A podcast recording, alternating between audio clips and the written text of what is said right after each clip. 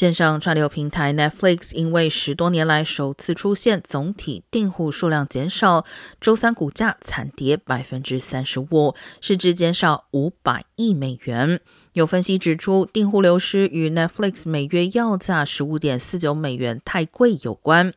而网站 Fandom 周二发布的年度串流报告也指出，调查发现，整体来说，有三分之二受访者认为串流服务太贵了，每月应在七点五美元左右。但消费者似乎愿意为 Netflix 支付更多费用。调查显示，受访者平均愿意支付十点六美元订阅 Netflix，而 HBO Max 和 Disney Plus 为九点三美元，Hulu 和 Amazon Prime Video 为八点六美元，Apple TV Plus 和 Paramount Plus 为六点九美元。